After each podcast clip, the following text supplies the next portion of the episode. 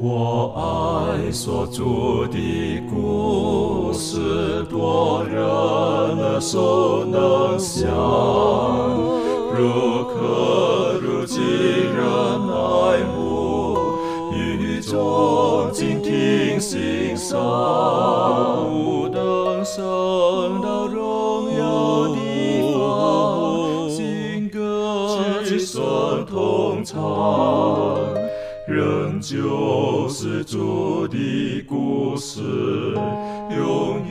远传讲不忘。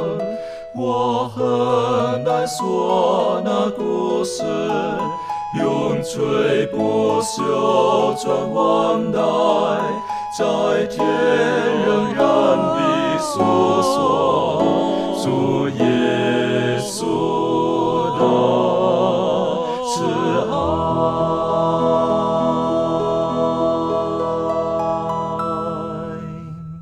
欢迎来到安息医学，跟我们一起领受来自天上的福气。很感谢主哈，我们今天要学习的是我们这一季的第八课。还记得上次我们学习特别提到了，呃，上帝话语的能力。而我们从上帝的话语当中，我们个人本身在奔往天国的道路当中，我们可以得到哪些的造就呢？我们也学习到上帝的话语，它从创造一直到人性的改变，都诸有大能。而今天呢，我们继续看一看的，就是耶稣基督他如何去布道的方式。在进入今天的学习之前，我们去低头，我们特别请庭轩带领我们开始做今天的祷告。慈悲爱我们在天上的父，非常的感谢你，谢谢你成为我们的榜样，你道成肉身，成为人的样式，并且呃用这样子同样的心怀来去关怀我们，了解我们。父神上帝，谢谢你连续我们的软弱，让我们能够从主你的榜样当中能够有所学习，有所收获。主要在今天的学课，求你教导我们怎么样学你的样式，向人布道，将主你的好消息，将你的福音能够传给我们身边认识你以及呃不认识你的人，能够来帮助呃让我们能够在传福音的过程当中能够有所成长。主啊，我们要恭敬的把这样的时间交托在你的手中，求主你亲自的教导。谢谢主垂听我们的祷告，奉靠耶稣基督得胜的名求，阿门。在进入今天学习开始的时候呢，我邀请各位一起打开圣经到马太福音的第九章。马太福音第九章第三十五节、三十六节，经上记得说，耶稣走遍了各城各乡，在会堂里教训人，宣讲天国的福音，又医治各样的病症。他看见许多的人，就怜悯他们，因为他们困苦流离，如同羊没有牧人一般。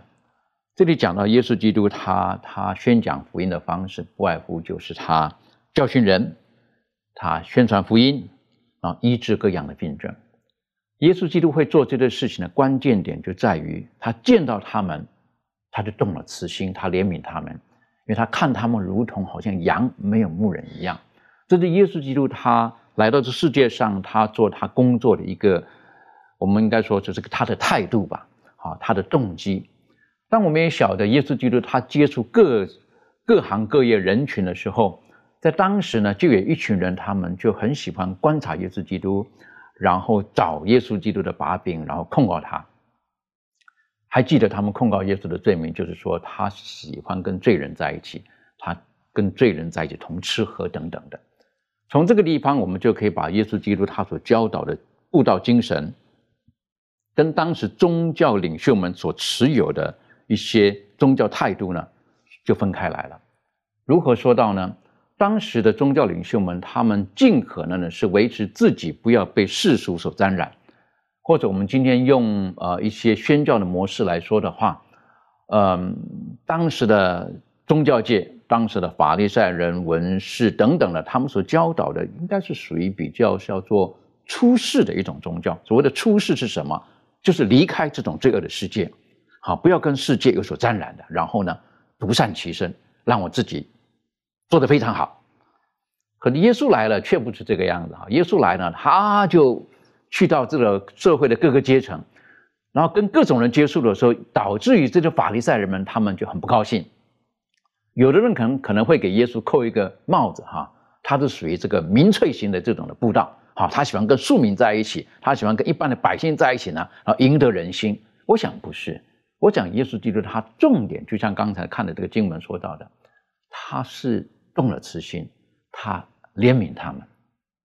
我想这是今天同样的，我们在跟别人分享福音的时候。我们的态度好像觉得是呼召人离开这个世界。待会儿我们会更深的去研究。那离开这个世界的意思是说，跟其他人都没有任何的交集，只跟同样感觉的、同样观念的、同样想法的人而聚集在一起吗？而我们看到耶稣基督所留给我们的榜样，却不是这个样子。在马太福音的时候，耶稣基督他更提醒凡是跟从他的人，他用比喻，他告诉他们。你们要像世上的光，像世上的盐一样。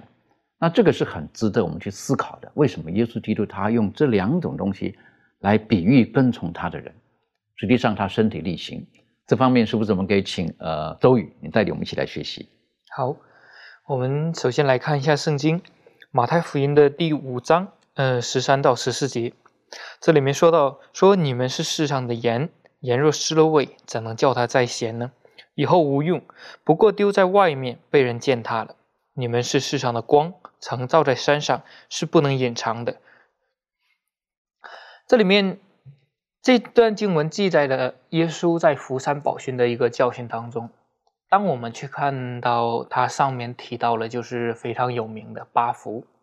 但是当我们去看的时候，好像它上下文好像不衔接。上面提到的福气，下面提到的是盐。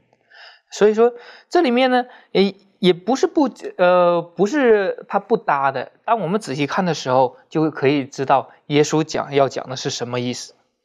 其实我们仔细看哦，这个盐和光呢，是我们生活当中是最普通，也说每一个家庭必须要有的一个呃两样的东西。即使你是在贫穷也好，在富足也好，少不了的，因为他们是生活当中的必需品。也说盐呢，在古代的时候好像是一个很昂贵的，不论是在呃呃古代中东地区，还是在呃任何地区，盐都是很昂贵的，甚至它都和这个货币都是同等的一个价值，甚至有的地方用它作为货币来交易。所以说，它虽然是昂贵的，但是我们仔细看这个盐呢，它是很低调的，它反而这个光呢，就是很高调的。盐呢低调，当它发挥作用的时候，我们买来的盐是可以看见的。当它发挥作用的时候，不论是用它防腐，还是用它烹饪菜肴，还做什么，它是低调的，它看不见自己，它牺牲了自己，它可以融入到任何的物质当中，发挥它的作用。然而光呢不是这样，光是很高调的，它是高高的站在那里。有时候下面说圣经当中告诉我们，他说人点灯不是放在斗底下给它扣起来，而是给它放到高处，让它的光。照亮一家的人，所以耶稣用这两样比喻我们，他是说你们要是盐，也要是光。他没有说你要做盐做光，好像做盐做光呢，就是说你原来不是，你要假装出来做做是呃做成这样。然而耶稣说你们就是，你们的本身就是盐，不需要做作，你们的本质就是盐的作用，你的本质就是这个光的作用。也说。当耶稣用这样的呃事情比喻的时候，是我们可以想象得到的，因为耶稣的比喻从来没有拿到什么高深的东西来让我们明白，而是让我们所有的日日常当中可以看到，不论撒种的比喻，还是呃什么稗子、麦子等等这些比喻，都是我们呃人类可以直接领受的。耶稣借着这样的一个简单的东西，让我们一个道理：为什么要像盐和光呢？在这个圣经当中，下边提到了一个东西，就是说叫他们看见你们的好行为。也说它是和八福连在一起的。你想得到那些福气吗？虚心的人有福了啊，爱动的人有这些福气，想要得到吗？但是接下来提到光和盐，就是我们要借着这个像盐和光这样发挥作用，表现出来的这个好行为，我们就可以得到上边那个福气。那些好行为就是八福的一些特质。所以如果说你做到了这个，我个人本身一个被提醒的就是，呃。耶稣说用的字是“是”，好，我们翻译的对不对？你们就是这个哈，不是说我本来不是，可是我想要变成这个，好，我本来不是我想变，耶稣说你们就是这个。那你刚刚特别点出的这个低调跟高调，对我来讲也是一个反思，好一个反思。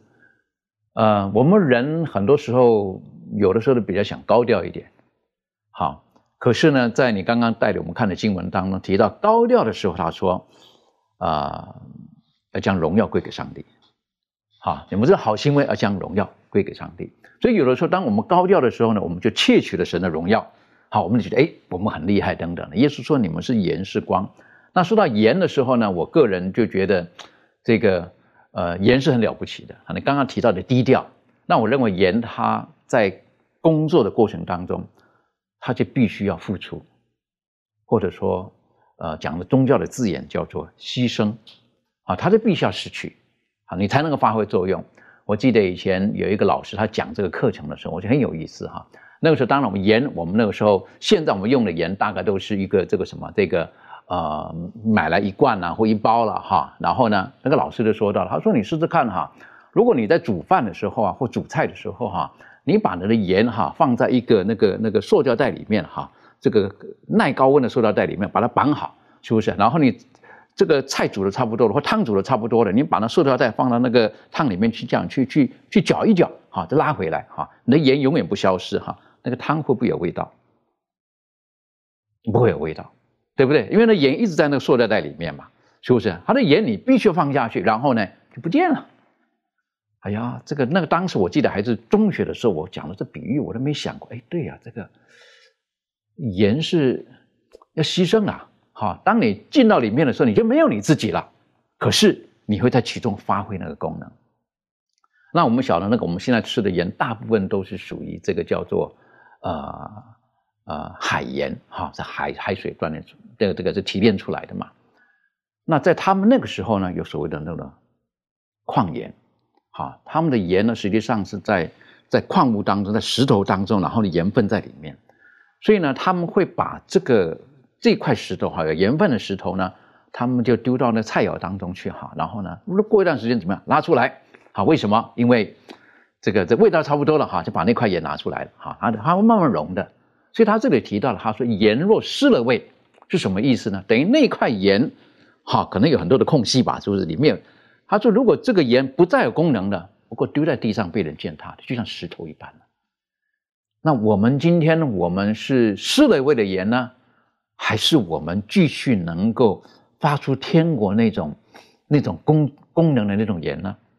耶稣基督他本身就是一个最好的例子，他来到世界上，他放下了一切，然后之后他把他的生命都奉献出来了。他为了要使他所爱的人，他所怜悯的人得到祝福，得到造就，得到完全。那今天呢，耶稣基督也提醒我们，当我们要出去跟人去分享福音的时候，第一个，我们可能要要有所觉悟、觉醒，哈，我们要要有所牺牲。好，要有所付出。第二个，我们一定要记住，当有人给我们任何的掌声，或者当我们要希望人关注、注目的时候，不是我们，是耶稣基督。我是觉得这是很重要的一点。很多时候，我们做到后来的时候，会觉得我们在镁光灯之下，哈，然后你看我，是不是？我觉得这很小心。我们人，人是很脆弱的，好，人是很脆弱的。当然了，耶稣基督他在约翰福音也提醒。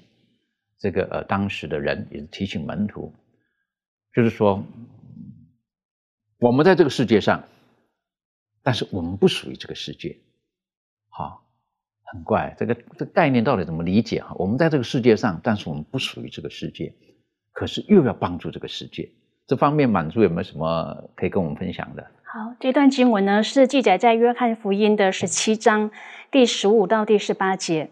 圣经说：“我不求你叫他们离开世界，只求你保守他们脱离那恶者。他们不属世界，正如我不属世界一样。求你用真理使他们成圣。你的道就是真理。你怎样差我到世上，我也照样差他们到世上。那其实呢，上帝在呃我们和这个世界之间呢，他画了一道这个分界线。那这分界线呢，是很宽阔、深刻和分明的啊，不是混淆不清、难以识别的。”在这个提摩太后书的第二章第十九节，就说主认识谁是他的人，马太福音七章十六节也说到，凭着他们的果子就可以认出他们来。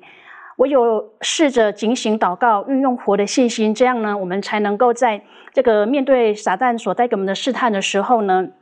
才能保持我们的忠诚，因为呢，从凡从上帝生的就胜过世界，是我们胜了世界的就是我们的信心。因此呢，我们要不断的用这个信心的话语啊，告诉我们的心说，耶稣说我们说他会接受我们啊，我们深信他的话，我们要称颂主，荣耀他的名，是我们胜了世界的就是我们的信心。我们每一件事可都可以很快乐，是因为我们是上帝的儿女，我们信靠耶稣。那上帝的律法呢，在我们的心中，我们的。脚步绝不偏离，因此呢，虽然我们处在这个世界里面呢，但是我们却不参与这个世界的精神啊。在马可福音的十六章第十五节说，他又对他们说：“你们往普天下去，传福音给万民听。他们奉差遣入了这个世界，好引导人可以放弃这个世界。因此呢，我们要借着活泼的信心和基督联合。”如果呢，我们与基督联合的时候，那么骄傲啊、自私啊、虚荣啊、贪爱世界的心，这个样的罪呢，都必须要一一制胜。因此呢，我们是否愿意啊接受主的圣言所规定的条件，就是说与这个世俗啊做一个隔离？如果我们愿意这样子把我们献身给上帝的时候呢，那么上帝他的生命呢交织在我们的生命当中，作为我们行动的一个原动力。那这样的经验呢，就可以使我们啊就就是超拔这个世界之上，然后可以脱离这个败坏的影响。所以我觉得，如果说呃。这个经文看来好像对我们不太容易，但是呢，当这个耶稣的生命跟我们的生命交织在一起，以耶稣我们生命的主的时候呢，那这样的话，我们在这个世界上的这种呃行为啊、思想啊，我们就会呃在这个上帝的引导跟教导当中，能够越来越像上帝。的确，哈，这个是呃，我认为颇不容易的。啊，耶稣说你们是不属于这个世界的，怎么我们不属于这个世界？我们不就在这个世界当中吗？是不是？然后耶稣说什么？我差遣你们到这个世界去。好，哎，当我看见这个话的时候，我就觉得对我来讲也是一个提醒，也是个安慰，也是个鼓励。等于说，耶稣基督他说的，他说你们不属世界，正如我不属世界。哎，我就看了这句话我就舒服了。为什么？因为我们跟他在一起的，好，跟耶稣基督是在一起。那他在什么地方呢？我们甚甚至讲，我也我也不清楚了。是不是？如果要这么讲的话，就是我只知道一点，我们不属于这个世界。而耶稣基督他也说过的，世界的王将到，他在我里面是一无所有。我就觉得这对我们来讲是个很很重要的提醒。好，我们不属于这个世界的，所以因此，这世界当中所发生的很多的事情，我们应当不会太浓烈的被他所影响，不会很容易被他受到所影响的。啊，当然世界上有一些事情我们很难脱离的，例如说，呃，当。当有一些人他他在病痛当中的时候，那种情感，我们是不能讲说啊，这个这个是因为有罪的关系，你生病了啊，等等等等。我认为不是这个样子的。刚才说到了耶稣基督，他是蛮有爱心，他是怜悯的。可是当我们看见这个有罪的世界的时候，很重要一点，我们不能因为这个样子，我们就跟这个世界而沦亡，跟这个世界而堕落。耶稣基督他来的时候，他是寻找罪人。这个在当时的法利赛人他们很难理解的，他们很努力的把自己从世界拉出来，好，为什么？因为他们觉得这世界太脏了，我比较干净一点，好，然后然后呢，他们就觉得自自自己，我们该说就是说努力把自己作为一个一个艺人呐，好，要靠自己的义。可是耶稣基督教导我们的却不是这个样子，我们没有办法靠自己的，我们唯有靠耶稣基督。对耶稣基督提醒跟随他的人，他说你们不属于这个世界。我想对我个人而言，属灵上的提醒就是。这世界上很多的事情，我们不跟他不应该跟他有份。那我个人随着年龄的增长的时候，我是觉得对我来讲最大的提醒是什么？是生命。我们不应该把生命的终点视为理所当然的。这个世人认为死亡似乎好像人无法避免的，但是在基督里面，我们要知道，我们不属于这一群，我们是有盼望的。在基督里面，我们是睡了的那一群，我们是有永生盼望的那一群。那我们应该去把这个好消息跟人分享。那你晓得要跟人分享信息的时候，哈，很不容易。哈，有的时候我看见了，有一些在有些地方呢，公开的就贴出来了，哈，要悔改，哈，然后呢，要要要说末日近了，哈，你要悔改，要信福音等等的。但这种话呢，就这个信福音是好还是不好，人家可能不知道。可是看见世界末日，有人不舒服了。再来讲说你要悔改，他更不舒服。他怎么搞的？这些人一开口闭口就是讲一些我觉得不舒服的话。而耶稣基督呢，他他他接触人的方式，我是觉得也不是没有目的的赞美人，但是他总是一个方式。一般人与人相处哈，我们就坦白讲，你喜欢听人家赞美你，还是人家来数落你？这最基本的。我们一般人都希望人被赞美，但是我们又不能够没有道理的赞美人。好，没有道理，赞美人应当是如何呢？我是觉得耶稣基督他留下了一些的例子。啊，他接触人的时候，他他很懂得用适当的言语去鼓励人，这方面是不是肯定小贝带我们继续学习？好的，我们来看这个马太福音第八章五到第十节的一件事情。耶稣进了加百农，有一个百夫长进前来求他说：“主啊，我的仆人害瘫痪病，躺在家里甚是痛苦。”耶稣说：“我去医治他。”百夫长回答说：“主啊，你到我舍下，我不敢当。”只要你说一句话，我的仆人就必好了，因为我在人的权下，也有兵在我以下。对这个说去，他就去；对那个说来，他就来。对我的仆人说你做这事，他就去做。耶稣听见就稀奇，对跟从的人说：“我实在告诉你们，这么大的信心，就是在以色列人中，我也没有遇见过。”那么，这是一个耶稣他在传道的过程当中所有的一个经历。这个经历，他就是遇到这个罗马的百夫长。那么很显然，这个罗马的百夫长他邀请耶稣去医治他的仆人的一个疾病，这个在当时而言，可以说明这个罗马的百夫长他的整个心肠啊，以及为人呐、待人呐，应该是很有品格的，是他的属性是很属灵的。用我们今天的话来讲，所以这样的一个罗马的百夫长，他看到自己的这个仆人生病了，他就很希望耶稣呢能够去医治他。那么很明显，当这个百夫长他说出这样的一个要求的时候呢，那作为耶稣是能够了解，也是能够能明白的。甚至在周遭的人听到这个罗马的百夫长讲这样的一句话，对这个罗马的百夫长他的品性也应该是比较认可的。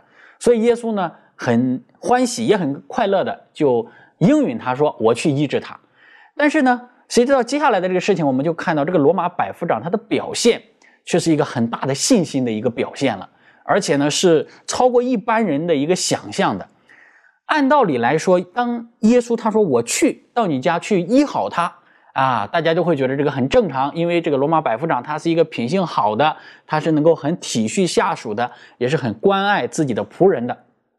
但是呢，他却说，按照他自己的经历和背景说出这样一句的话，他说我手下有兵，我手下有人啊。我作为一个长官，我吩咐他们去，他们就去；我吩咐他们来，他们就来。同样的，耶稣基督，你到我的舌下，我真的不敢当啊！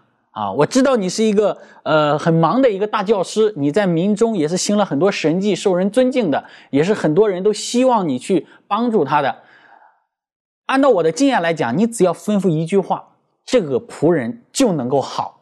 所以呢，耶稣听到这样一句话的时候，内心是非常的喜乐的，也是很喜悦的。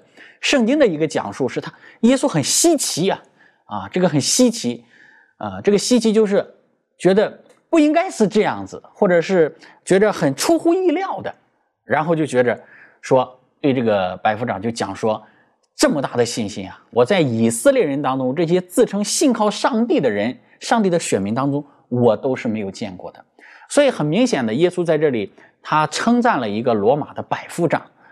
称赞了他的信心的一个一个大。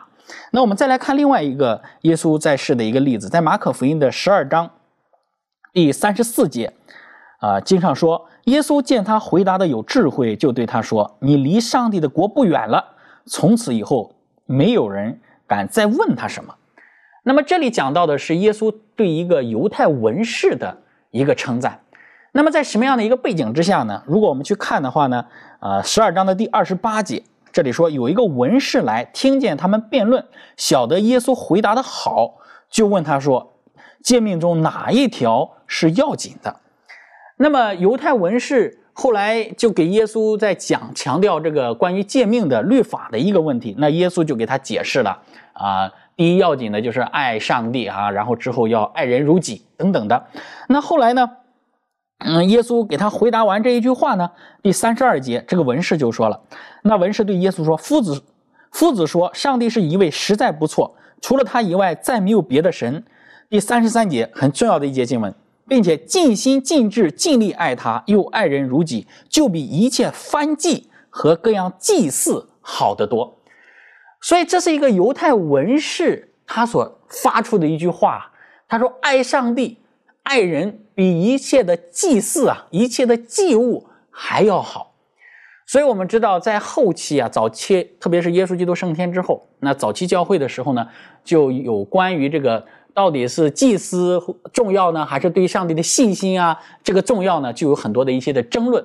但是在耶稣在世的时候，这个犹太的文士他就认识到，原来这个对于上帝的爱，对于神的爱啊，对于人的爱。对于这方面的爱，比一切人所献的祭祀和祭牲、一切的祭物都更加的好，更加的重要。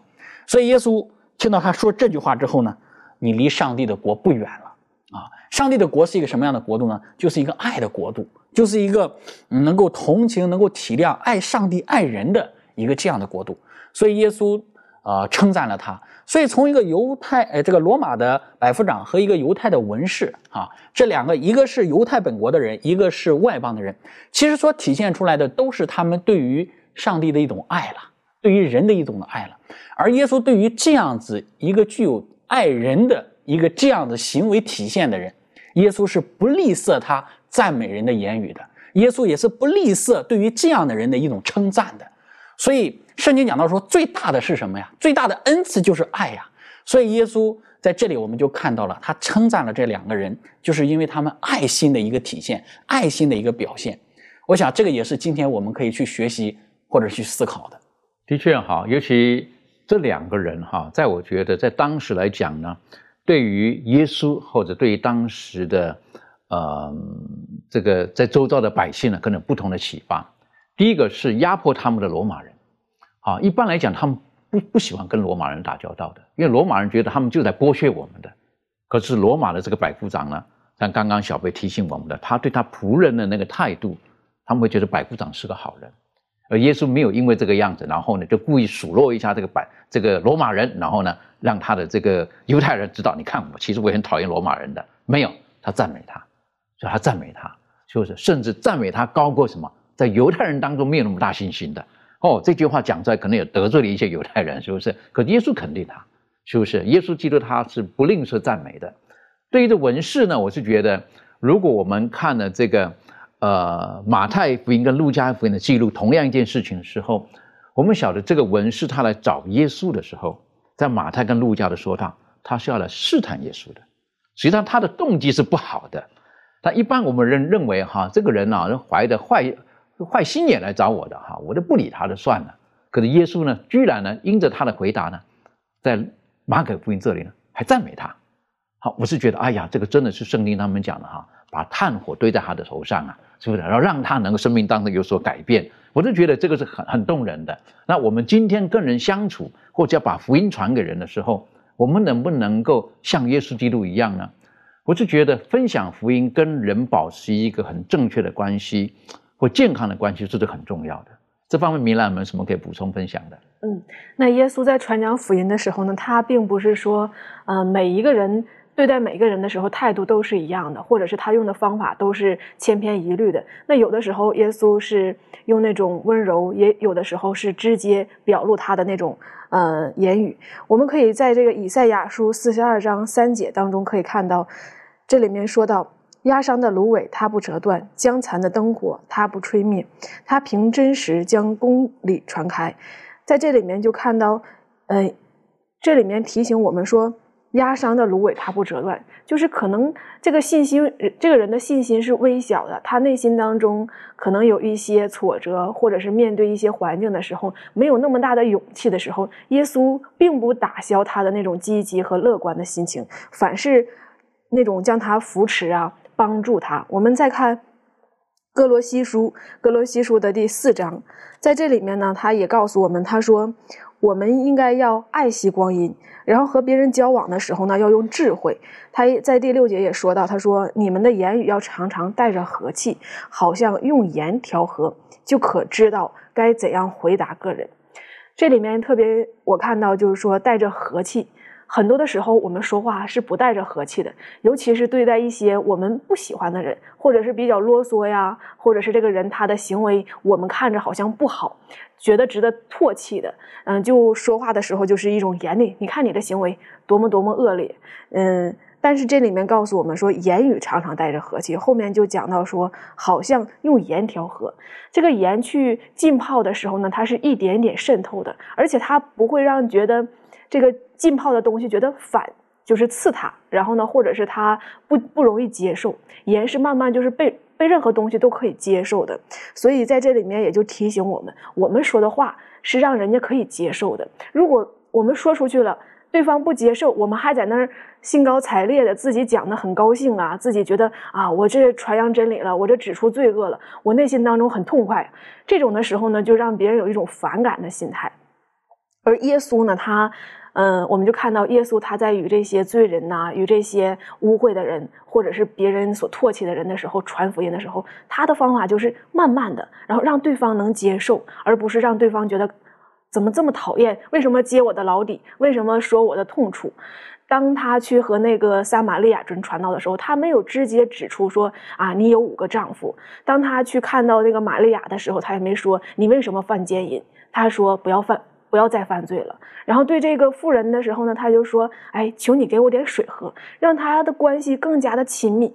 所以我们看到。耶稣他是有一颗同情、理解别人的心，知道怎样观察这个人的需要，然后观察到这个人他的状态是怎么样的，就用这种温柔的言语、和气的这种话语去帮助。后来的时候呢，他就告诉我们，知道怎样回答个人。当我们去这样说的时候呢，可能这个心是封闭的。你用柔和的言语，你用体恤他的心态的时候，他的心就是向你敞开的。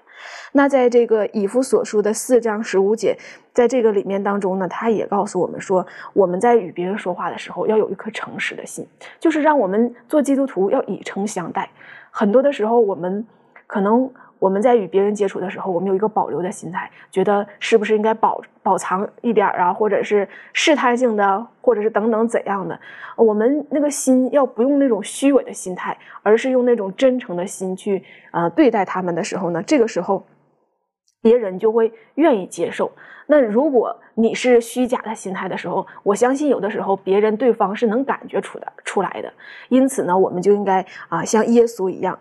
当别人有软弱的时候，就体恤别人；当别人内心当中受挫折的时候呢，我们要去理解他、同情他，然后用他所能接受的方式去与他交通，然后呢，用一颗真诚的心去关怀他、去爱护他。这个时候呢，这就是耶稣的方法，我们也能够更好的把福音传给别人。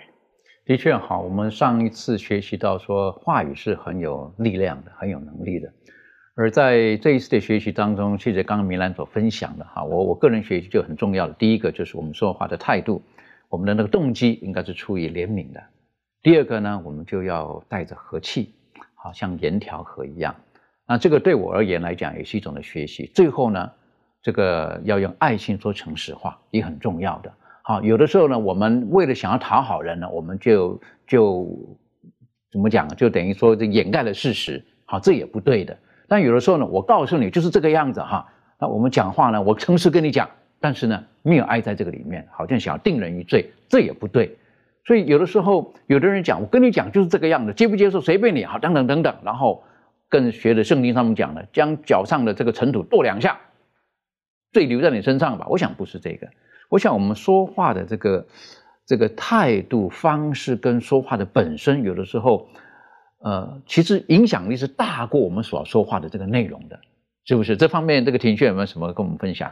嗯，对，有有一个调查，就是在呃说明，在如果一个沟通要有良好的，呃，就是看见对方的一个成长的话呢，他这里说到，就是言语的部分呢，只占了百分之七，那我们的语气呢，占了百分之三十八，那无语的部分呢，就像是表情啦，我们的动作，我们的姿势。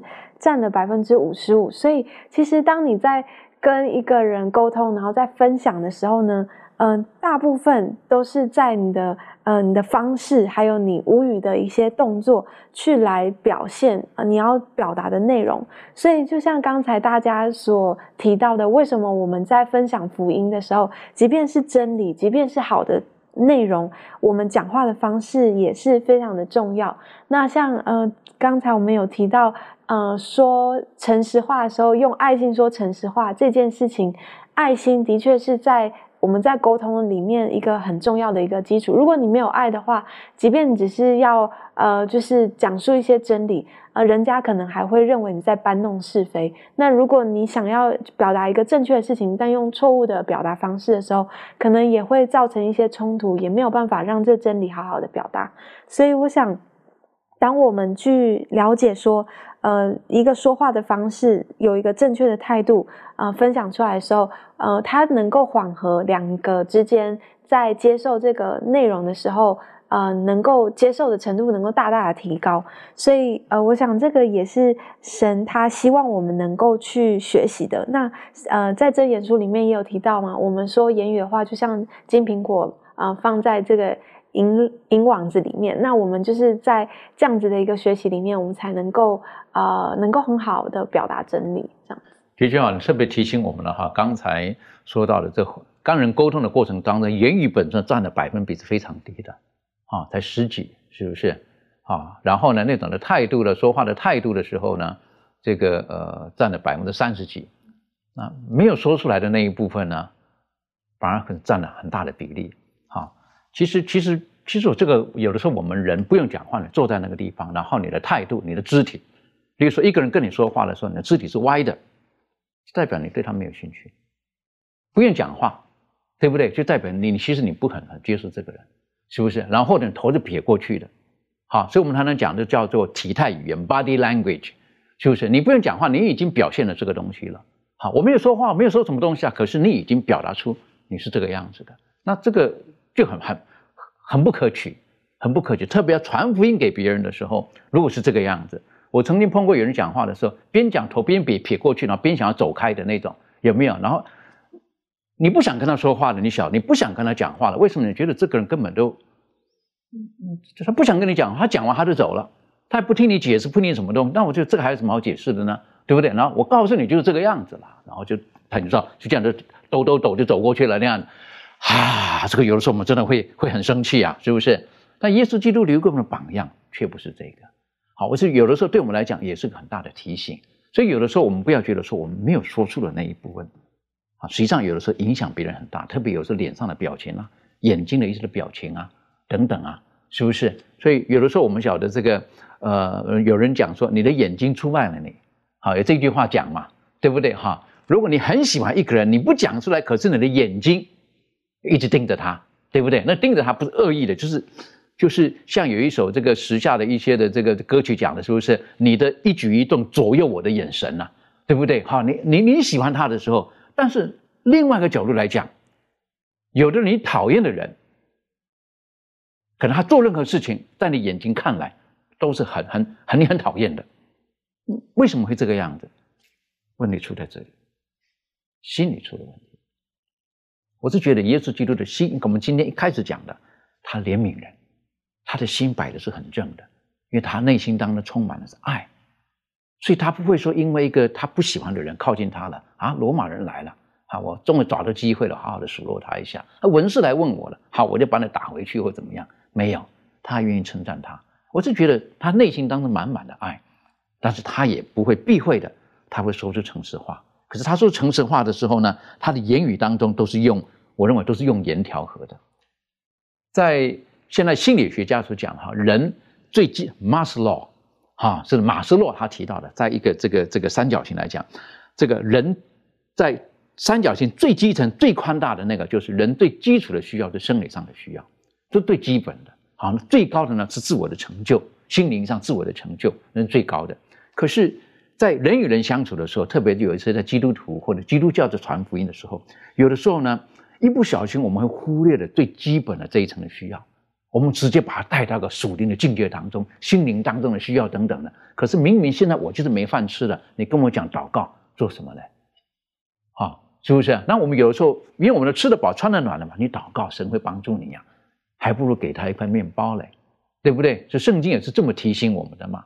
所以，耶稣基督在世界上的时候呢，他他他首先他很重要，他很怜悯人在生理上的物质上的那种的缺乏，然后呢，他会尽可能他所有的呼求父来满足这些人的需要。这方面，周宇可以带我们进入更深的学习吗？好，我们来看，嗯，两个耶稣所施行的一个呃医治的一个神迹。我们来看，首先来看马太福音九章，呃一到七节，呃这里面说，耶稣上了船，渡了海，呃来到自己的城里，有人用褥子抬着一个摊子到耶稣面前。耶稣见他们的信心，就对摊子说：“小子，放心吧，你的罪赦了。”有几个文士心里说：“这个人说健忘的话。”耶稣知道他们的心意，就说：“你们为什么心里怀着恶念呢？或说你的罪赦了？”或说你起来行走，哪一样容易呢？但要叫你们知道，人子在地上有赦罪的权柄。就对摊子说：“起来，拿你的褥子回家去吧。”那人就起来回家去了。众人看见都惊奇，就归荣耀于上帝，因为他将这样的权柄赐给人。这里我们可以看到，这里面是一个摊子，瘫了很多年，被耶稣医治。好像在马太福音这里面记载的不是很详细，在他的同关福音里面有这样记载说，他们的信心呃是很大的，因为被要求医耶稣医治的人围观的人很多，这个人进不去，他们就把房子房顶拆掉，然后四个人拽着褥子的四角给他坠到耶稣的面前，耶稣看到他的信心是很大的，然后就医治了他。所以说，耶稣在呃医治他们的时候，看到他们的身体的需要。大过于属灵上的需要，所以说他就先满足了他呃医治他的身体，让他们明白耶稣真的可以满足他们最呃可以看到他们最最基础的这个生理的需要。之后呢，才让他们慢慢的认识耶稣。好，我们接下来再看马可福音的第五章二十五到三十四节，马可福音二。呃，第五章二十五到三十四节，这里说有一个女人患了十二年的血漏，在好些医生手里受了许多的苦，又花尽了她所有的，一点也不见好，病势反倒更重了。他听见耶稣的事，就从后头来夹在众人中间摸耶耶稣的衣裳，意思说我只摸他的衣裳就必痊愈。于是他血漏的源头就立刻就干了。他便觉得身上的灾病好了，耶稣顿时心里觉得有能力从自己身上出去，就在众人中间转过来说：“谁摸我的衣裳？”门徒对他说：“你看众人拥挤你，还说谁摸我吗？”耶稣周围观看，要见做这事的女人。那女人知道自己身上所成就的事，就恐惧战惊，来伏伏在耶稣跟前，将实情告诉了他。耶稣对他说：“女儿，你的信救了你。”平平安安的回去吧，你的灾病痊愈了。也说，在这个耶稣医治这两个呃两两个人的时候，都有一句赞赏，告诉他们你的信救了你。也说，在这个样的事情上，呃，告诉他们能医治他们的，就是他们对耶稣的一个信心。然而，耶稣在在医治他们的时候。不单单照顾他们身体呃身体上的一个医治，而且还照顾他们情感上的医治，让他们的属灵生命有一个建造。然而，在耶稣在给他们一个属灵生命上的一个建造的时候，他没有直接这样，而是先医治他，让他解决身体上的需要，已经解决好了，他就会更好的领受这个呃属灵上的这方面。所以说，对基督而言，属灵若没有医治呢，身体的医治就不算完整的。上帝希望我们身体和全人都是被医治的，但是呢，耶稣要借着这个对身体的医治呢，让他们每个人都能明白，对呃属灵上的这个灵命上的建造是多么的重要。因为耶稣即使是医治他们好了，那么这。总有一天他们会去世，会有死的一天。但是属灵生命的建造呢？那个是永恒的。当耶稣再来的时候，他会有一个永恒的生命。所以说，当那个夫人去摸耶稣的衣裳的时候，好像他已经好了，他转身就要走了。耶稣要告诉他：我单不单单可以在身体上可以医治你，在我也要告诉你，我是一个全能主。你要对耶稣有一个相信，知道他的再来。所以说，耶稣在医治人的时候，不论是身体上还是情感上，都是很注重的。的确哈，当我们看见耶稣基督他他帮助这个不论是邪恶的妇人，或者是这个不能行动的这个瘫痪的这个人，啊，耶稣基督都是满足他们来到他面前的需要，然后再次提醒他们，呃，你们对上帝的信心、对生命之主的那种关系的建立、重新的建立是更重要的。他们会到耶稣基督面前，就是就是相信耶稣基督。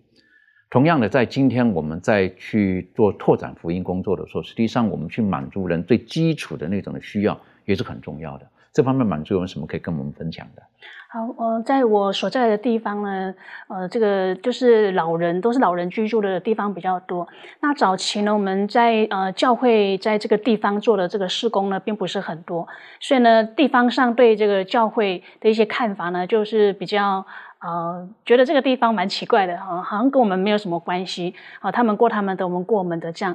可是呢，我们教会在这个方面也是有一所看到，他们看到在这个地方上的这个需要的时候呢，就呃曾经因为这个老人的关系呢，就在这个地方呃做了一些。呃，关怀的动作，所谓的关怀就是说，因为呃，在这个地方呢，这个年轻人呢，因为这个生计的关系，他们都必须要到都市去这个求生嘛。然后呢，只剩下这个家中的这个年长的老人。那这老人呢，一般来讲。至少都有一种或是两种以上的这种慢性疾病。那在这个地方呢，对这个就是医疗方面呢比较落后一点。所以呢，教会那时候就有规，就有有一有一个决定，就是说我们呃可以利用我们所学习的，啊，我们教会当中有这种健康的这种管理方法，我们是不是可以在这个社区当中去做？所以呢。就有分队啊，到这个社区当中，然后呢，挨家挨户啊，去拜访这些老人，然后呢，对他们生活上啊关怀他们，比如说啊，问他们这个身体状况怎么样呢？做一些啊健康方面很简单的一些咨询，然后呢，帮他们量这个血压，然后呢。做完之后就跟他们聊天，然后告诉他们，你们这样的疾病呢，呃，其实不需要一直依赖这种药物，我们可以在生活当中，呃，从这个饮食上来做一些修正，然后就给他们一些建议，然后带他们呃做一些就是比较简单的这种食物上的这种啊治疗。那几次之后呢，就发现到说，哎，这些人呢，对于听到说只要是我们这种教会出去的，他们就开始眼光不一样了哈，那个心情语态都不一样了，啊，开始对我们这个教会呃有一些这种兴趣，然后看法也改变了。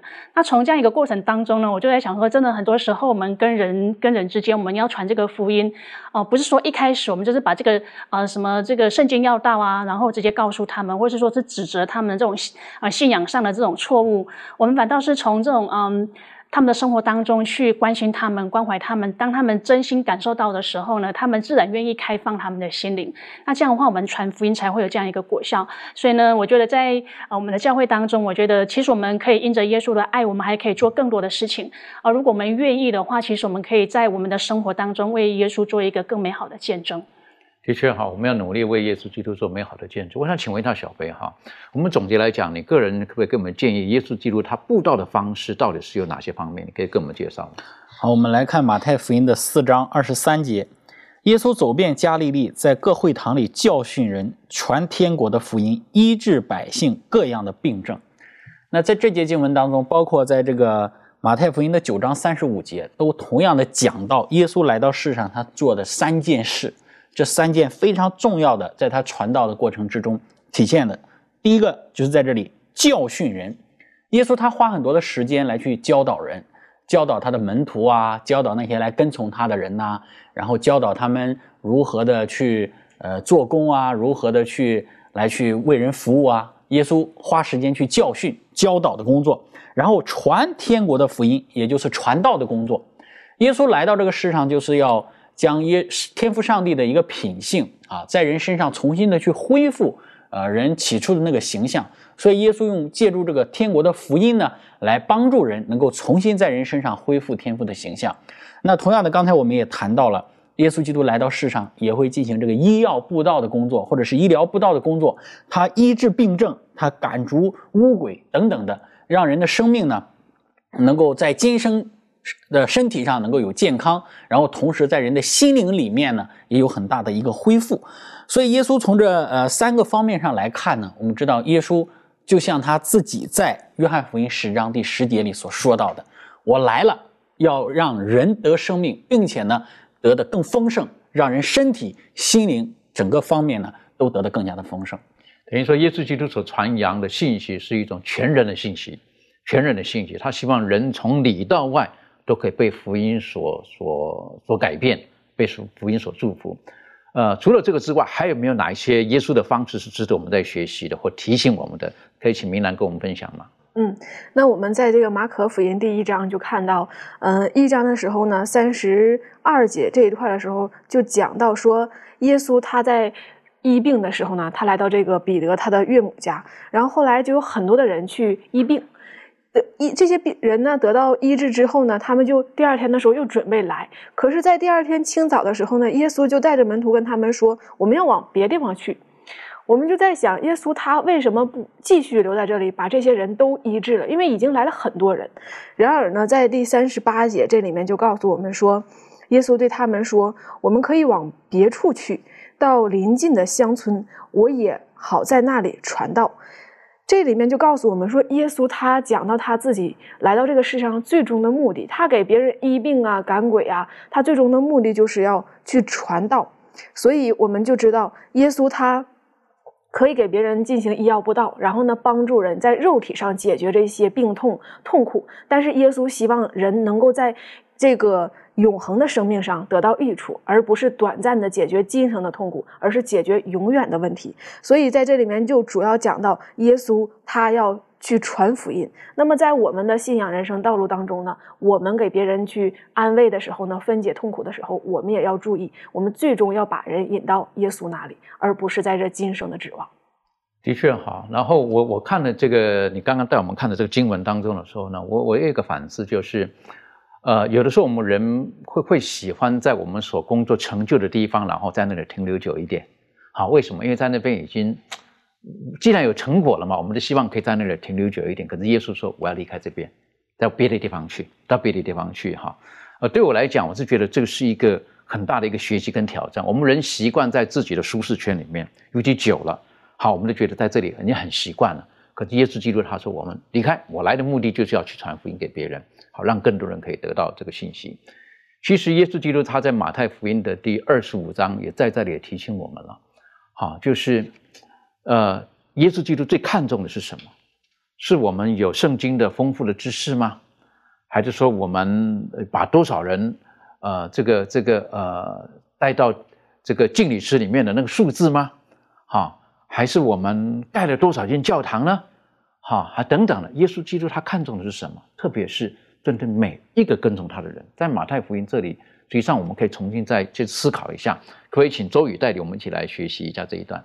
好，我们呃接下来看一下马太福音二十五章第三十一到四十六节，这里面主要讲到了就是这个绵羊和这个山羊的比喻，也就说，他这个马太福音第二十五章接的就是第二十四章，他讲到了耶稣再来之前要发生的事，之后就连向讲了三个比喻。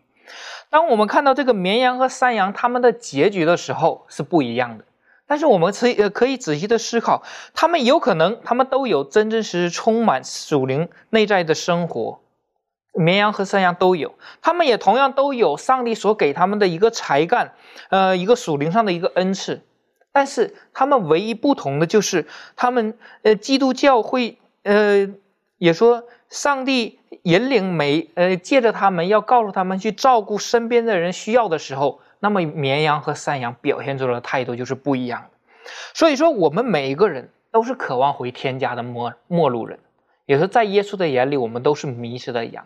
耶稣想要把我们都要挽回，带回到天家。所以说，耶稣他知道要满足人类最深层的需要，可以让他们更好的去理解呃福音的道理。所以，耶稣也同时邀请我们加入他，一起为周围的人服务。所以说，这是很重要的。他也让我们知道，我们要照顾周周遭的人，不论是身体、心理和感情以及属灵上的需求。如果这样做的话，那么我们的离的那耶稣的再来是更近的。当我看见这个故事的时候呢，呃，的确哈，耶稣特别提到说是将来的天国的时候。可是这这个绵羊跟山羊它们的分别最大的分别在哪里？啊，就是呃绵羊做的事情，他自己不晓得他做了什么事情，啊，山羊呢该做什么事情呢？他自己不晓得他该做什么事情。好，这个我觉得这个他们都是很本性、很直觉的就表现出来了。绵羊说：“我什么时候做了这件事情啊？我我不知道，因为他的本性是不是？那山羊的本性呢是什么时候我该做这个事情了？我怎么不晓得？好，你晓得，等于说我是觉得一个人他满内心满满的爱，另外一种人呢，山羊呢，原原谅我这么说了哈，内心满满的自我，很自私的，所以他不知道周遭人有这个需要。我是觉得对我们来讲都是很大的提醒。最后我想请问一下庭轩哈，就是呃，实际上我们在传福音给别人的时候，我们想到他的肉体上的需要、情感上的需要，有的时候到这边，有时候我们就好像跨不过去就说，哎，怎么告诉人家说，哎，实际上。耶稣更重要，啊，这这实际上这个是是相关的。你可以用一点时间跟我们分享吗？嗯，对，我想到耶稣他自己的一个榜样，就是因为他其实来呃来这个世界上的，他其实就已经很强调就是天国近了这件事情。然后因为那时候其实大家他他其实非常接当时候的那个气息。气地气的，因为他知道说，嗯，大家其实都在追求的这个方向，但是，嗯，他也看到说，当你在追求这个方向的时候，那个路径跟他那个一步一步的去来接近到这个天国这件事情该怎么样去做，所以他就是不只是就是呃让他们能够有一个很大的图片看到这个景象，他同时也是来照顾他们现在现阶段的需要，所以呃，当我们在看见一个人的需要的时候，满足他的需要的时候。当然，我们不能够把这些功劳都归功于自己，我们也是把这个大医师，这个耶稣基督他的榜样，然后介绍让他知道说，因为我自己曾经经历过耶稣基督的拯救，所以我今天也把这样子的拯救来提供给你，然后借由这样子的方式，让他们也能够与耶稣基督有所连接，认识到说，原来我今天所有的呃获得呃是从这位生命之源来的。的确啊，所以。呃，我我很喜欢有一群基督徒哈，他们跟人相处的时候，然后他们做任何事情的时候呢，都喜欢加一句话，叫做“耶稣爱你”。好，无论做什么东西，不是我做的很好，耶稣爱你。就我给你个面包，耶稣爱你；我今天给你个拥抱，耶稣爱你。其实跟我没有关系，为什么？因为我是被耶稣基督所爱的，所以我今天愿意出来做这件事情。为什么？因为耶稣爱你。我是觉得这个是很重要的。好，我们之所以爱，是因为神先爱了。当我们内心当中有爱的时候，我们才能够无私的走出去，与人分享我们所得到的福音，我们所得到好消息。当然，更重要的是，我们这本身在这个福音当中，我们首先有没有自己被祝福，自己被上帝所触摸呢？愿神帮助我们，让我们在耶稣基督里面丰满了的获得之后，我们能够出去与人分享。我们一起低头，我们就祷告。谢谢阿巴夫，在今天我们的学习当中，我们知道。耶稣基督他出去与人接触的时候，他内心满满怜悯。你也告诉我们，神爱世人，因为世人的走迷了路。但是神愿意将他的独生爱子赐给我们，为的是要使我们的今生可以得到丰富的祝福。更重要的是要将始祖们所失去的生命永生再一次的赐给我们，帮助我们在帮助周遭的人的时候，除了满足他们在物质上的需要。或者情感上的需要，更重要的，能够把每一个人都带到生命之主的面前。主啊，帮助我们，让我们天天跟随耶稣基督的脚步，让我们效学耶稣基督的方法，与人表同情，然后赢得人的信任之后，然后可以告诉他们，让我们一起跟从耶稣基督，因为主来的日子近了。谢谢主的爱我们，祷告是奉靠耶稣基督的名求，阿门。